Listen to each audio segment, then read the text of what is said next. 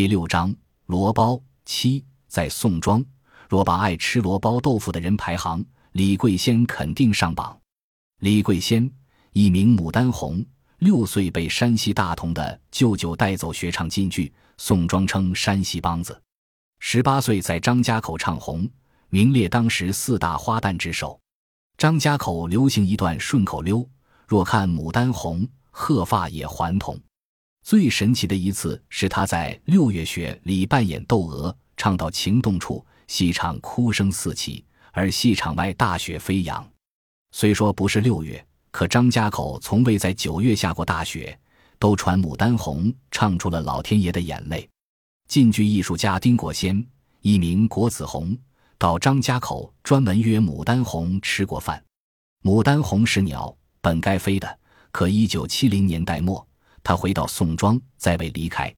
他一生未婚，领回那个男童是他抱养的，脸白白净净，双眼却无光，整日流口水。传言牡丹红犯了作风问题，被开除了，所以才回到宋庄。也有人说牡丹红服过性，他用水果刀刺伤了某个男人，而土墩也不是他领养的，就是他和那个男人生的。还有说土墩是土命，算命的告诉他。他在乡间才平安。土墩十三岁那年被马踢死了，从此牡丹红独自生活。牡丹红已无当年婀娜的身姿，亦无百灵鸟般的歌喉。他有风湿病，即便夏日也穿着棉衣，腰倒还直，只是臃肿了许多。没人叫他牡丹红，都喊他土墩娘。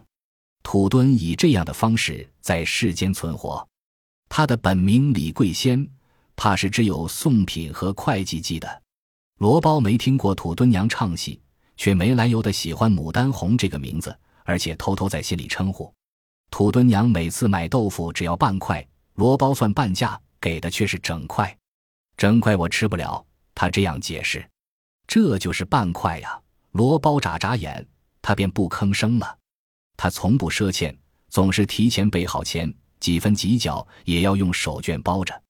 他似乎有很多手绢，即便颜色发就也洗得干干净净，永远带着香皂味。从罗包手里接过饭盒，不是直着，而是抖一下手腕，仿佛眉骨的腕上上裹着长袖。他并非刻意，是习惯性的。这个简单却难以模仿的动作，总是令罗包心里发酸。他从不多话，从未问过他什么。有一次，他来买豆腐。村庄的大喇叭响起了山西梆子，土墩娘的眼睛突然亮了，如旭日迸射出万丈光芒，脱口道：“这是三上桥。”罗包被惊着，不是因为他报出了剧名，而是因为他的双目。他以为那双目早已浑浊，没料到还是会流光溢彩。他趁势问：“你唱过吧？”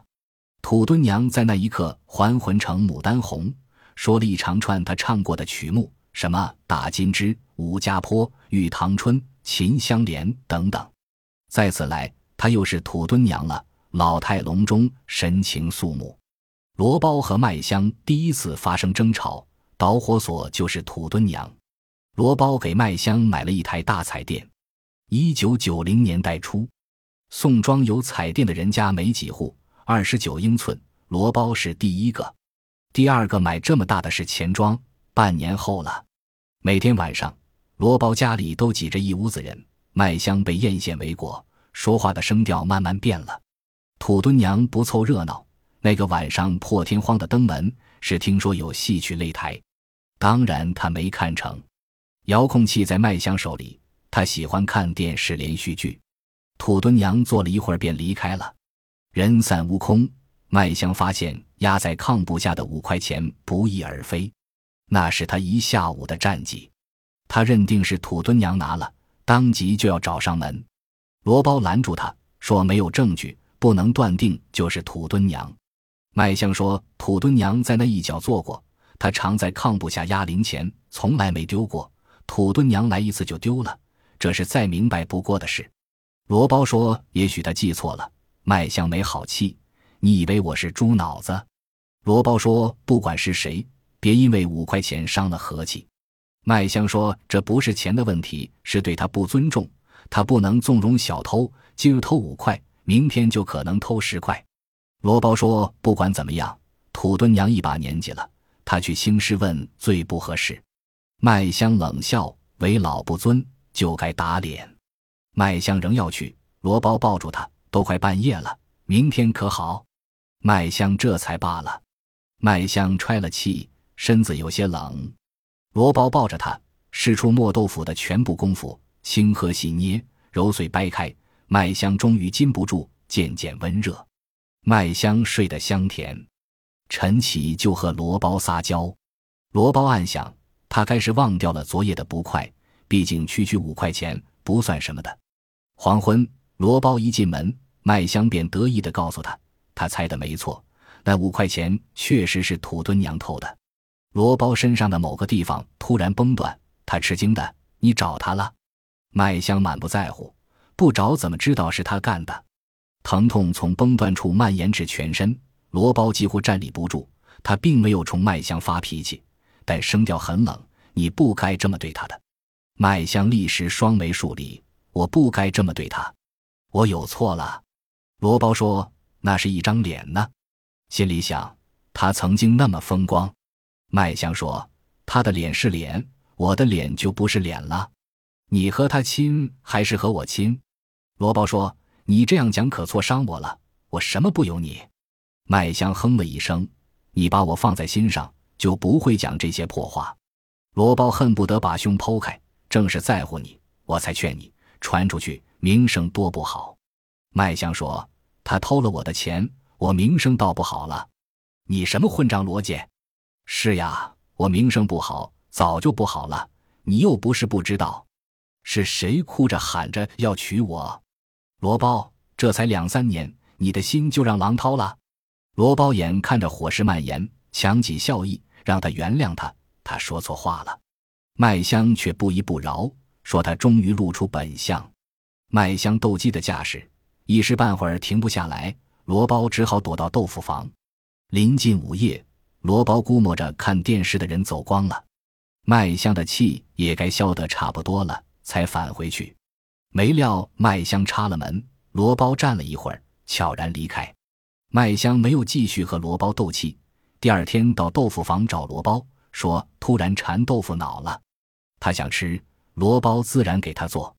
他没计较他插门，或者说竭力让自己忘掉。罗包找了趟土墩娘，他说麦香冤枉他了，那钱真不是他拿的。可麦香气势汹汹，他就给了麦香五块。五块钱我还是拿得起的。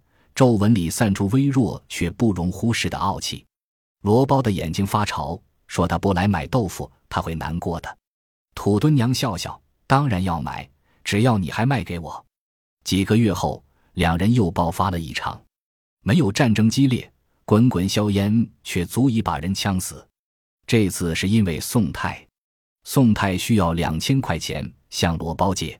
罗包不喜欢宋太，可宋太毕竟帮过他的忙，是欠过人情的。再者，宋太急得快疯了。恰好罗包刚结了账，便点了两千给他。宋太千恩万谢，还让罗包给麦香带好。罗包把钱交给麦香，顺口说了，甚至有邀功的意味。结婚那天起，麦香就成了罗包的钱掌柜。他没强夺，是罗包任命的。麦香想突然掉进了开水锅，我的妈呀！他挥舞着胳膊，似乎想爬出来，却没有方向。他被烫晕了头，烫歪了嘴，除了妈呀，不会讲别的。罗包还没意识到闯祸了，不知是他把他扔进开水锅的。他牵他一把，他推开他，似乎习惯了滚烫的感觉。麦香，罗包壮胆喊出来，他担心他中了邪。麦香这才停止挥舞，盯住他，一字一顿地说：“你就是头猪。”怎，妈了？罗包仍不明所以。麦香又妈呀一声，突然平和了，或者说气馁了。好吧，我告诉你。罗包这才知道宋太先向麦香借的，被麦香拒了。麦香说：“我得罪人，你充好人。”充英雄，罗包辩解，他并不知道宋太向他借过，没想陷他于不义。麦香冷笑：“你总知道他是什么人吧？就是个骗子。”罗包说：“他是你表哥呀。”麦香叫：“就是亲爹也得掂量掂量，能不能借，能不能还你。这话让罗包反感，但他不愿和麦香起冲突，合着稀泥说宋太会还的。麦香问：“你凭什么断定会还？”罗包沉下头，就是不还，我也认了。罗包，你说什么？麦香似乎没听清。罗包知道他听清了，他的语气有升级的意思。罗包咬住嘴巴，不再解释。麦香一定要让罗包再讲一遍，仿佛那句话对他有多么重大的意义。不得已，罗包只好重复。麦香终于听清了，却没听懂，问他什么意思。罗包说：“谁还没个难？”麦香反驳：“那得看值不值得。全世界有难的人多了去了，你是舍得过来吗？你以为你是谁？”而后放缓语气：“咱就一磨豆腐的。”不是慈善家，你没原则，这是你最大的问题。罗包勾了头，他的火气消得差不多了。他避免和他交锋。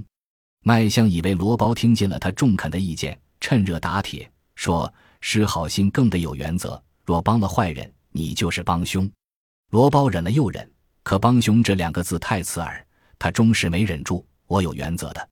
麦香吃了一声，牙缝透着冷。若你是一个人。你想怎样都行。现在你不是一个人，就像两股绳子拧不到一起，还怎么过日子？你不想和我过日子了？罗包说：“你别乱讲。”麦香说：“日子要过下去，就不能凑合，咱得好好过，好好过。两人想法就得一致。”这话是没错的。罗包点点头。麦香说：“再有这样的事，得和我商量商量，这不过分吧？”罗包老实说：“不过分。”雨过天晴，从此谁借谁不借都由麦香说了算。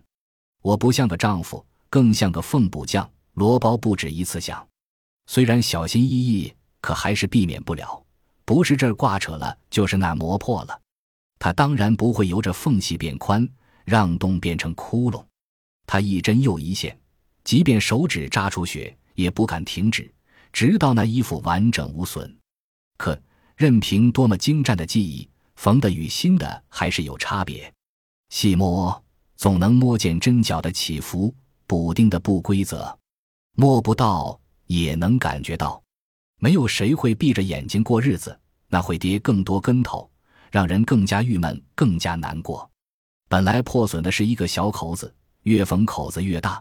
本来小口是可以忽略的，只有自己知道。可自从戳出巨大的窟窿，人人都望得见了。如果从后面看，罗包和麦香留在地上的不是脚印，而是一个个洞坑。那年腊月，罗包照例割了一块肉，另准备了十块豆腐，那是给毛根和毛小根的。那天，罗包正要出门，闻听喜顺开到沟里了。大雪封途，路极难走。罗包忙着看喜顺，打发麦香去送。待他回来，豆腐不见了，肉仍在。麦香告诉他，已把几日前炖糊的肉送去了。罗包让他扔掉的，他没听。罗包大吃一惊：“你把人毒死了怎么办？”麦香说：“不就糊一点吗？怎么可能把人毒死？”他让他放心，绝不会有事的。罗包自言自语：“你怎么能这样呢？”麦香的神色终于变得冷硬：“我哪样了？蛇蝎心肠。”眼看火势蔓延。罗包忙息事宁人，没哪样。我是觉得自己不吃的就不要送人。麦香说：“不喜欢的才送人，谁把喜欢的东西送人？”罗包认为他的逻辑有问题，送就是让人家喜欢的。如果招来不痛快，为什么要送？麦香则说：“送是让自己开心，而不是讨谁欢喜。”麦香突然又气冲冲的：“你怎么老是讨好别人？”罗包说：“他不是为了讨好谁。”麦香质问罗包：“这是干什么？为什么他总是和别人站在一起？”火没灭掉，反欲燃欲旺。罗包感觉不妙，躲出去了。他有些后悔，战火是他挑起来的，顺着他说什么事都没有。可他确实没有和他吵架的意思，怎么就这样了？坚固的堤坝也经不住一日又一日的啃噬，哪怕是蝼蚁，表面没什么大变，内里已经千疮百孔。有些洞可以补，有些再怎么努力都无济于事。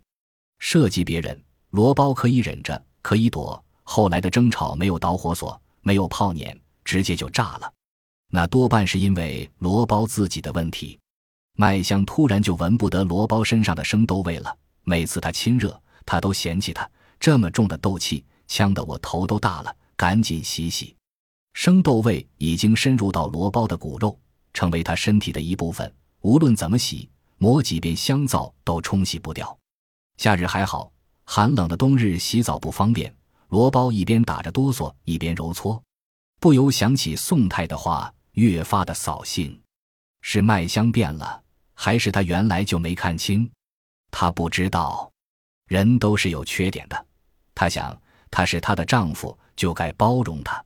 一个总得顺着另一个，绳子才能拧到一起。麦香还爱做香囊，为驱散她身上的生豆味，她做了棉被芯般厚重的香袋，让她套在身上，又在她裤腰上坠了两个。没错，那奇香令罗包痴迷。他是先迷上香气，继而才迷恋麦香的。他仍喜欢香气，可香囊却成了他的折磨。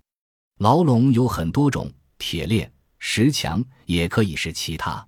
罗包的生意越来越好，个人却陷入囹圄之中。